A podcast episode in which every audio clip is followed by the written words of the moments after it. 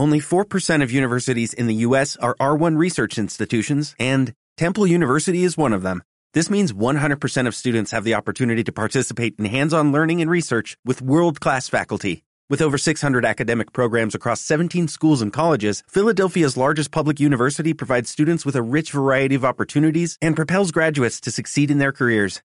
Temple University. Schedule a campus tour today at admissions.temple.edu/visit.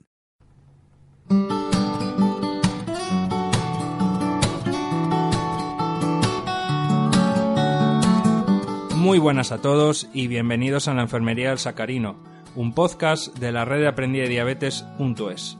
Yo soy Adrián, ya me conocéis de la Enfermería Online, y en primer lugar me gustaría contaros que por fin empezamos nueva temporada, segunda temporada, después del parón de las vacaciones, una temporada donde tanto José como la jefa María no han parado de trabajar y han encontrado un montón de gente top que se une a este estupendo proyecto y que va a aportar sus conocimientos en aquellos campos donde son, digamos, más especialistas. Por mi parte, esta segunda temporada voy a intentar centrarme un poco más en el campo de la nutrición, que sin duda es el campo más complicado de manejar y de entender en el mundo de la diabetes. Y para ello, pues voy a, bueno, a crear una serie de, de podcasts al respecto, aunque ya me conocéis que tiendo a dispersarme un poco, por lo cual habrá variedad, habrá popurrí, que es lo que me gusta a mí. Y para este primer podcast de la segunda temporada vamos a hablar un poco de los alimentos eh, free no free. Yo creo que en temas de nutrición y en temas de contaje de raciones, lo más básico y por lo que hay que empezar es eh, por qué alimentos podemos comer y despreocuparnos, qué alimentos eh, deberíamos de evitar y qué alimentos tenemos que conocer cómo funcionan y cómo poder calcular raciones al respecto. Una vez dicho esto, me gustaría comentar tres puntos antes de comenzar con la materia. El primero de ellos es decir que este podcast está basado en un libro de nutrición que se conoce como Tablas de Composición de Alimentos, es la edición número 19, la de este año, que me la compré no hace mucho, y está creada por farmacéuticos y nutricionistas de España. El segundo punto es que no os voy a enseñar a contar raciones, va a ser algo mucho más básico, simplemente saber qué alimentos tienen raciones, qué alimentos no tienen raciones, qué alimentos debemos de evitar, qué alimentos son más aconsejables, así que aunque me oigáis hablar de cifras, quedaros con lo básico. Y el tercer y último punto es hablar un poco de cómo va a estar estructurada esta charla y es que vamos a ir viendo uno por uno los diferentes grupos alimentarios y una vez vistos todos entraremos en un grupo aparte, llamémoslo cajón desastre, donde van a estar englobados aquellos productos o alimentos que no tenemos muy claro dónde introducirlos. Dicho esto, comenzamos.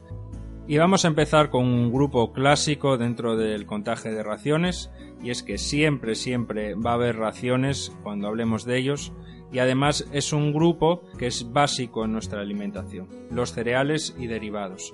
En este grupo nos encontraremos con el arroz, con la avena, con el trigo, con el maíz, con la quinoa. Y en primer lugar me gustaría contaros de todos ellos cuál es el que tiene menos hidrato de carbono y el que más hidrato de carbono tiene. El producto o alimento que menos hidrato de carbono tiene de este conjunto es la quinoa, ya que cuenta con 49 gramos por cada 100. Y el que más contiene es la fécula de maíz, que digamos es un procesado del maíz que cuenta con 88 gramos de hidrato de carbono por cada 100. ¿Y dónde nos encontramos con la fécula de maíz? Pues como lo he dicho, en todo lo procesado. Por ejemplo, el jamón york. En segundo lugar, eh, hay que tener en cuenta que en este grupo no es lo mismo comernos el cereal entero que sin la parte, digamos, que contiene la fibra del alimento, ¿no?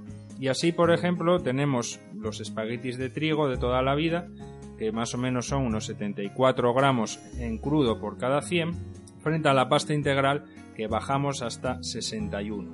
El arroz blanco, que es un infierno calcularlo, porque además hace picos muy grandes, cuenta con 86 gramos por cada 100. En cambio, el arroz integral contará con 73 aproximadamente. Otro grupo, otro alimento interesante eh, es la harina de centeno o el pan de centeno, que es eh, dentro de, de las harinas y panes el que menos cantidad de hidrato de carbono tiene. Y por último, me gustaría hablaros de la soba o los fideos de soba, que son unos clásicos en la cocina japonesa y que están riquísimos. El término soba es en japonés lo que es en español el trigo sarraceno. Por tanto, son fideos de trigo sarraceno que los podéis comprar en muchos sitios y son una buena opción, tienen bastante fibra y menos cantidad de hidrato de carbono que, por ejemplo, unos eh, fideos de trigo convencionales. Vamos a pasar ahora al segundo grupo, que es la leche y los derivados. Y por derivados principalmente el queso y el yogur. Tanto la leche como el yogur de origen animal, ya que el tema vegetal lo vamos a meter en el cajón desastre, son muy fáciles de calcular. Llevan aproximadamente 5 gramos por cada 100 de producto. Ojo, hablaremos de yogur natural, el tema azúcar en los yogures azucarados y derivados dentro del campo de la leche, natillas, flanes, todo lo que tenga que ver con, con ellos, llevará a otra serie de contagios. Estamos hablando en este podcast sobre todo de productos naturales, productos básicos de la alimentación. Por otro lado tenemos el queso y el queso clásicamente se le considera un alimento free, raciones, aunque hay algún tipo de queso que sí que nos puede dar eh, algo de hidrato de carbono, el queso de Burgos, el feta y el ricota cuentan con aproximadamente 5 gramos por cada 100. Pero claro, deberíamos de comer mucho queso para que tuviera realmente un efecto a nivel glucémico. El efecto glucémico que sí que vamos a notar eh, aproximadamente pasadas las 3-4 horas de consumo es el de la grasa y sabemos que el queso es un alimento muy graso tanto la grasa como la proteína, si la consumimos en exceso, va a dar eh, lugar a esos picos hiperglucémicos que nos van a fastidiar bastante. Por ello, creo conveniente dividir en este podcast eh, los quesos en dos grandes grupos. Los quesos grasos, es decir, los que tienen más de 30 gramos de grasa por cada 100, y los poco grasos, que son los que tienen 20 o menos por cada 100. Dentro de los grasos, así los más conocidos, tenemos el queso de cabra curado, el cheddar, el de tetilla, el roncal, el eidalzábal y dentro de los poco grasos, pues podemos encontrarnos con la ricota, con el de Burgos, con el de cabra tierno. Son muy muy interesantes a la hora de consumir porque tienen muy muy pocas grasas y están realmente muy ricos el requesón y sobre todo la mozzarella. Por lo cual, eh, a la hora de comprar, ya sabéis, si compráis quesos grasos, no os excedáis en su consumo. Si los compráis poco grasos, podéis comer un poco más de ellos. Ahora vamos a entrar en el mundo de las verduras. Y aquí me gustaría hacer un pequeño paréntesis, y es que las verduras por lo general se consideran productos free hidrato de carbono.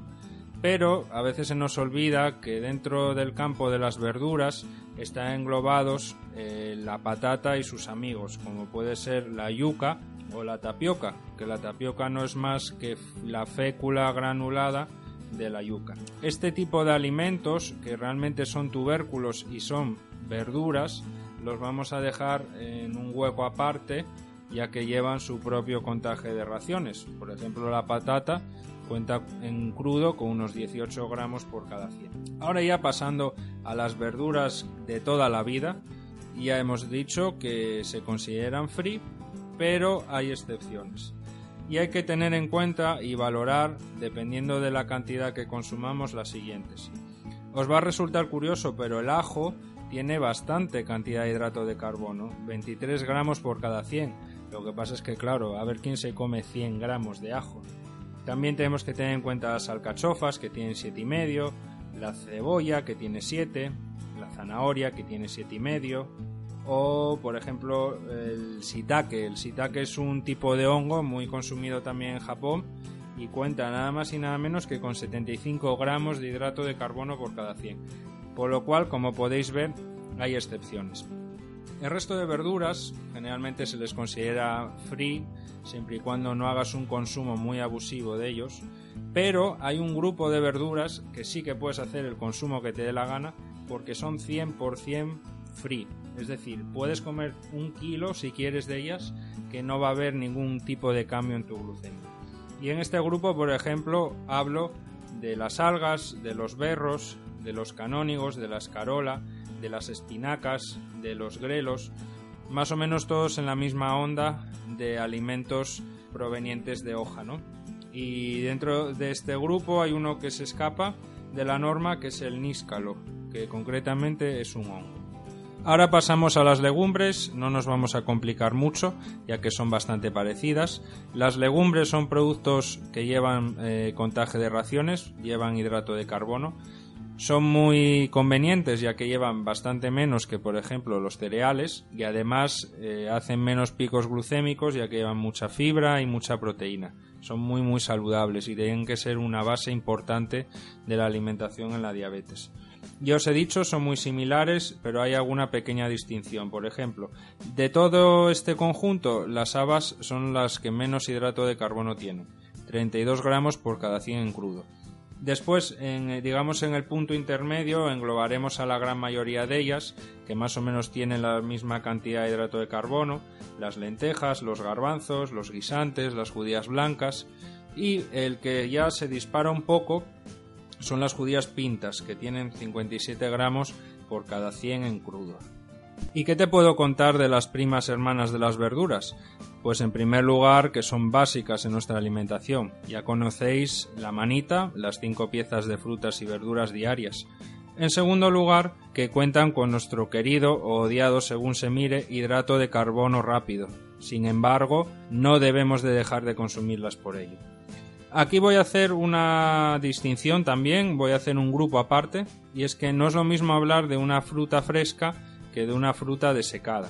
Las frutas de toda la vida sabemos que tienen una altísima cantidad de agua. Esto permite reducir enormemente sus cantidades glucémicas y por otro lado saciarnos más, por lo cual consumimos menos de ellas.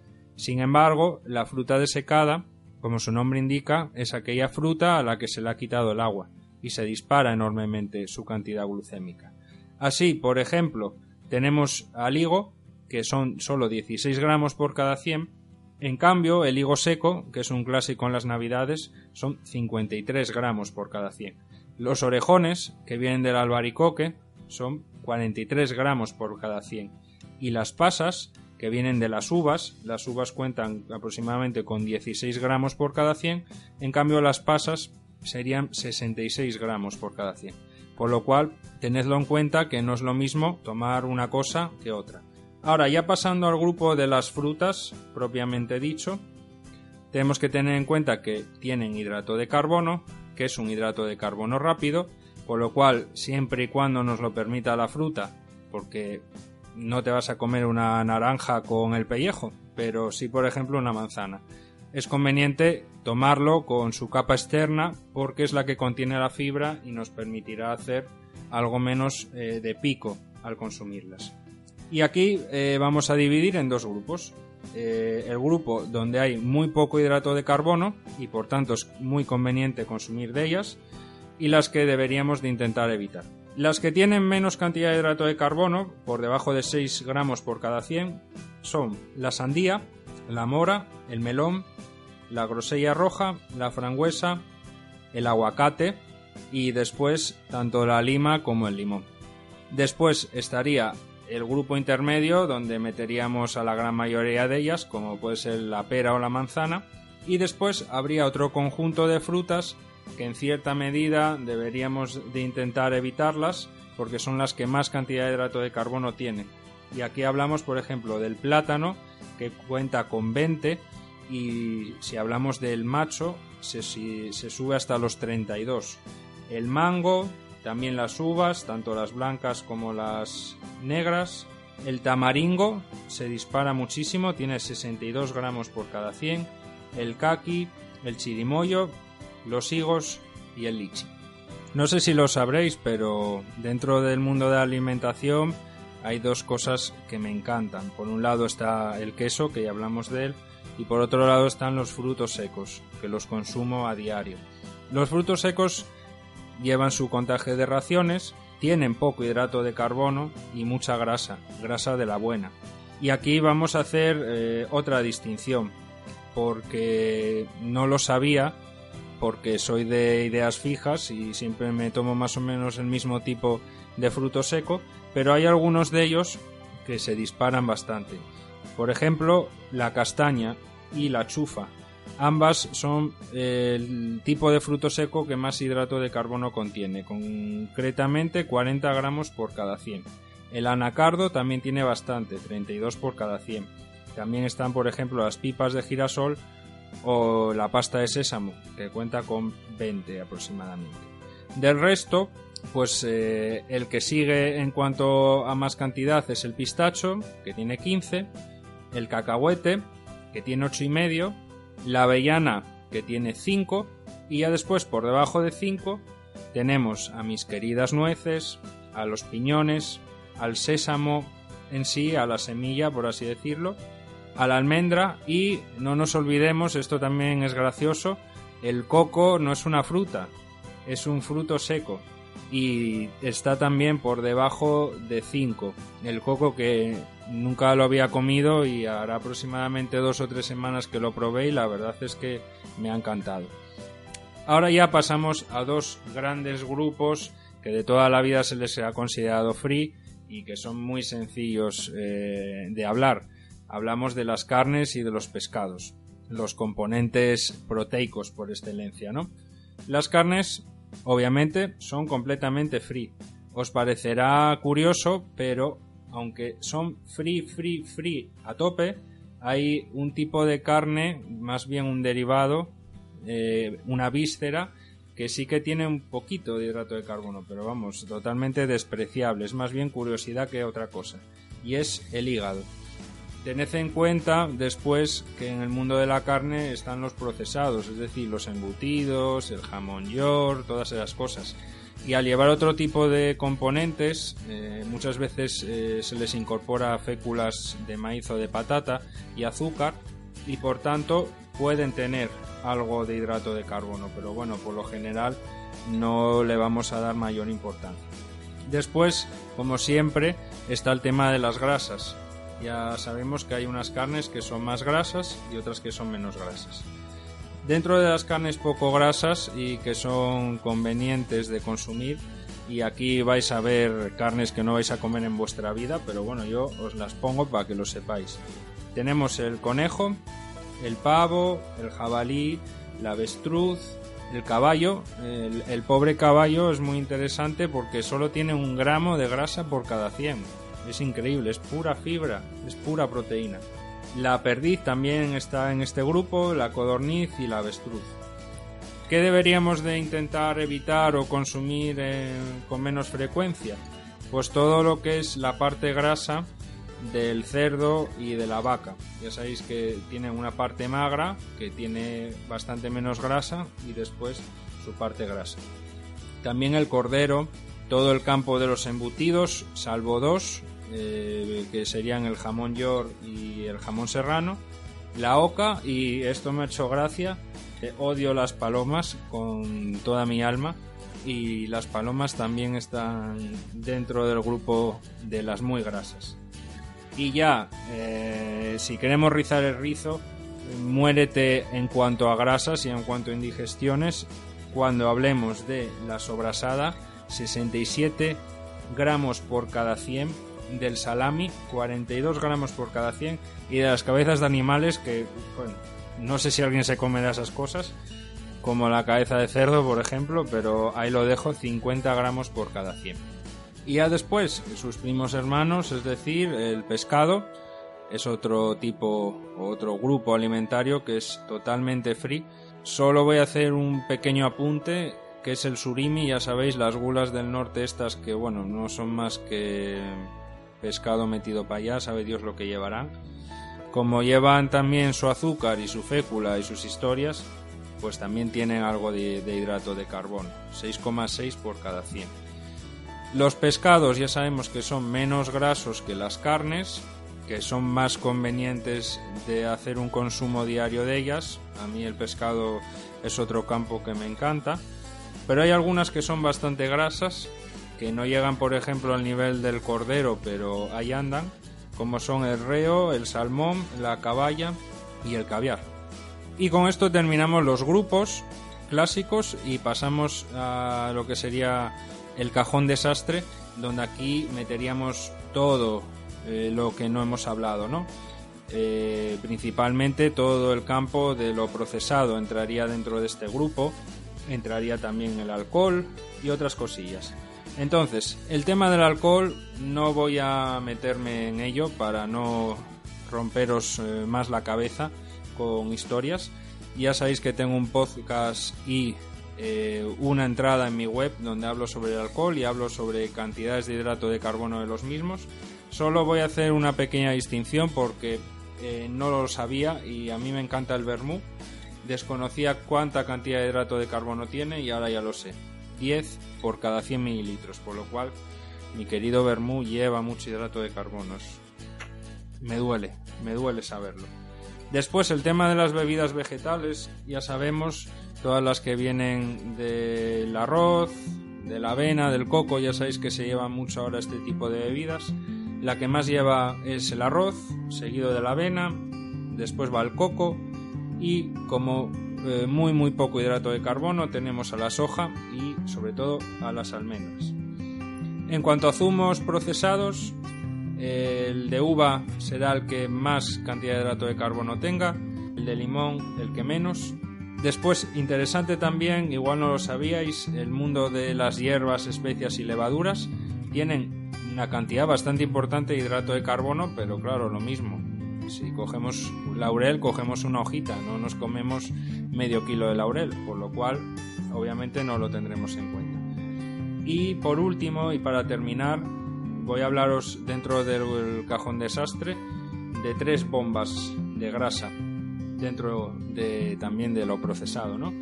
Que son las palomitas, las cortezas de cerdo y las aceitunas negras. Llevan una cantidad de grasa descomunal. Y bueno, con esto terminamos el primer podcast de la segunda temporada. Un podcast que la verdad me he divertido mucho preparándolo y espero que te haya sido útil te vuelvo a repetir, por favor, quédate con lo básico, ya me conoces, me voy un poco por las ramas, pero no quiero tampoco eh, que te compliques más de la vida. Quédate con lo básico, no te quedes con las cifras, simplemente con el free y no free. Yo soy Adrián de la Enfermería del Sacarino, un podcast de la red aprendiz de diabetes.es. Nos vemos.